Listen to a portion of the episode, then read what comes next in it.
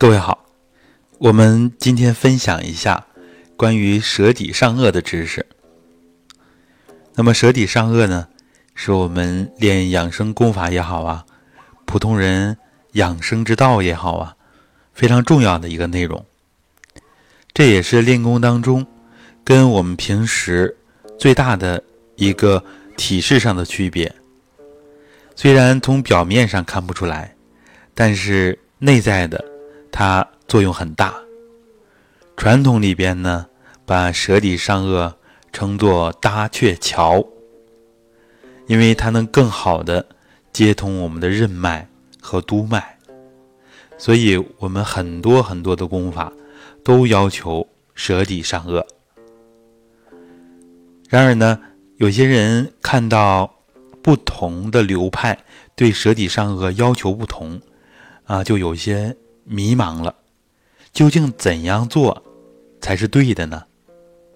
那么我们就跟大家系统的分享分析一下。舌底上颚，实际上它有不同的层次，随着功法侧重点不同，练的气的深入程度不同，它有不同的位置。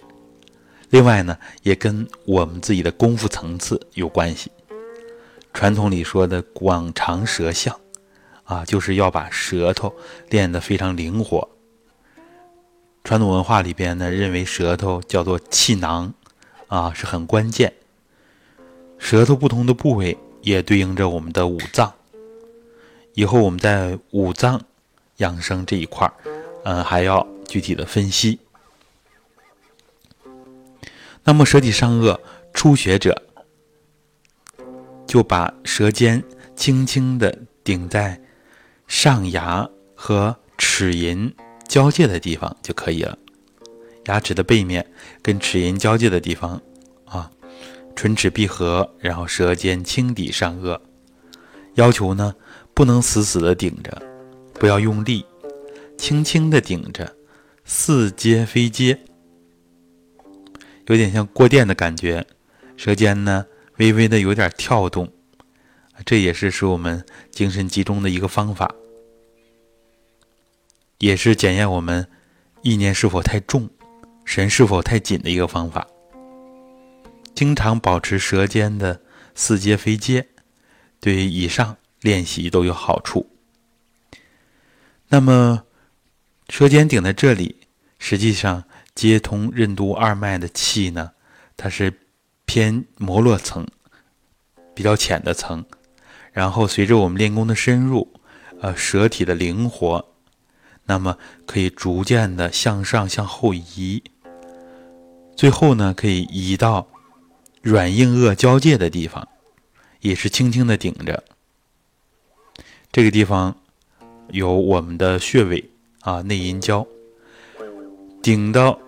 这个位置和之前的位置呢，都会促进我们唾液的分泌。那么唾液呢，非常的重要。我们讲到五脏和五液的时候，知道唾液啊，对应着我们的脾和肾啊，其实分为涎和唾。唾呢，就是有泡沫的口水啊，它是对应着肾。咸就像垂涎三尺，看到好吃的，我们分泌的比较轻的口水，啊，那个属脾。不管是脾还是肾，我们口水多了，都能促进我们脏腑气这个元气的补充。所以说，呃，传统道家讲聚精成精啊，非常的重要。津液咽下去之后，就可以。化生我们五脏的精气，肾的精气，所以呢，舌底上颚对我们是很有用的。然后呢，我们舌底上颚的时候呢，一定要让自己整个都松弛下来，啊，整个舌体也要松弛下来，啊，这样呢，能够越来越深层的。接通任脉和督脉，然后呢，使我们消化液啊，对我们非常有利的这个唾液分泌增加。唾液的成分呢，对于我们整个消化系统，对于我们全身都是有作用的。消化液里边也有一些非常有益的成分啊，激素啊等等。我们在叩齿和嚼舌里边，其实也讲到了啊，另外的关于我们口腔的重要性，口腔的锻炼。那么我们舌底上颚就这样，可以初期顶在啊老百姓所说的上牙膛啊上牙膛这个位置，其实就可以。然后呢，我们安静的体会内在的状态，从从舌到口腔的松弛啊都很重要。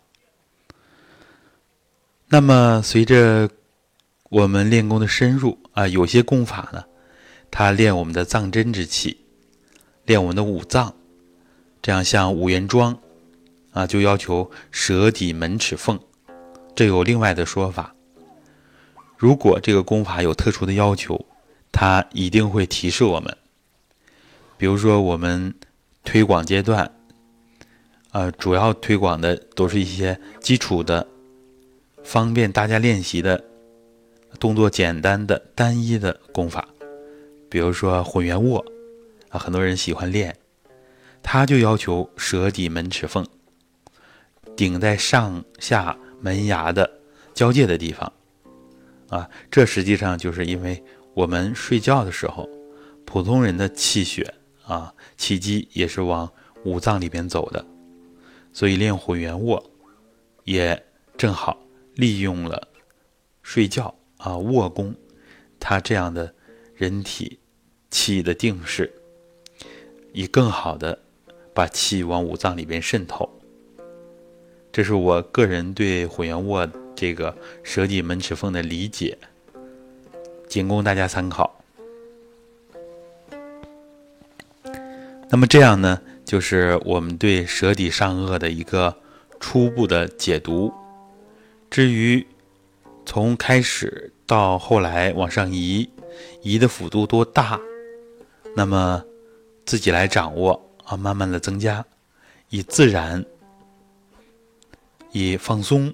为准，不要过急的顶到软硬腭交界的地方，那样呢会比较吃力啊。慢慢的来练，有基础啊就可以了。一般收功的时候要把舌头放平，恢复到原状。传统功法呢对它要求非常严格，平时不练功的时候呢就不要顶上颚了。但是我们开放型功法呢，其实讲练功生活化。平时当然也可以舌底上颚，啊，促进我们上下气机的交通和衔接。舌体上颚之后啊，顶上面就会出现很多比较轻的口水，啊，这实际上是我们人体很精华的一部分，所以舌底上颚有很大的好处，交通任督二脉。还能把我们的清气接下来，有的时候这个口水会很香甜，啊，古人呢就用它来炼丹，啊，实际上就是说我们气的质量提升，丹田气的密度、指度都加大。然后呢，我们在练的时候呢，也要注意，啊。就是开始啊，是这样的，舌轻轻的抵着，然后以后舌头练得越来越灵活，实际上是舌底门齿缝的时候啊，那个时候整个舌体就已经能够贴到上颚上了，那个时候的功夫和水平就很高了。我们初级阶段呢，先不要追求这个，在公益活动当中呢。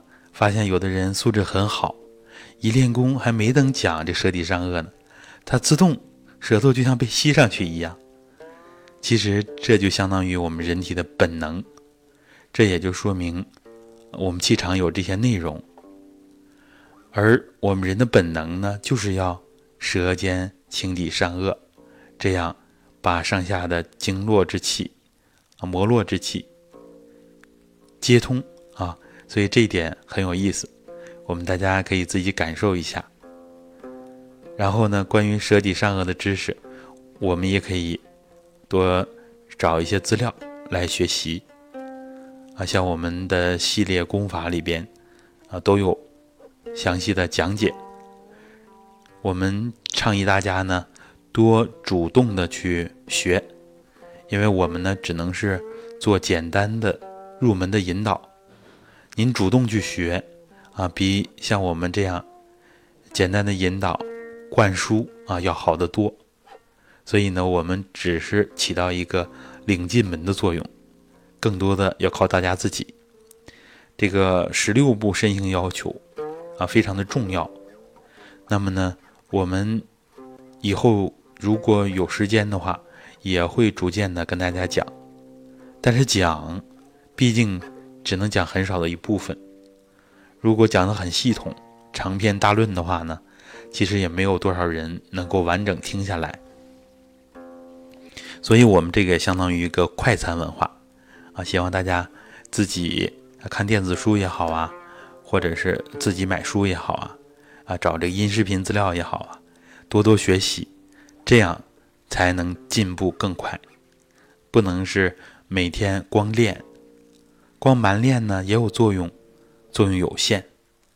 因为我们要知其然，知其所以然，这样理上开窍了，明白为什么要这么做了，那么它的作用就会倍增。好的。那么，关于舌底上颚，我们就跟大家分享这么多。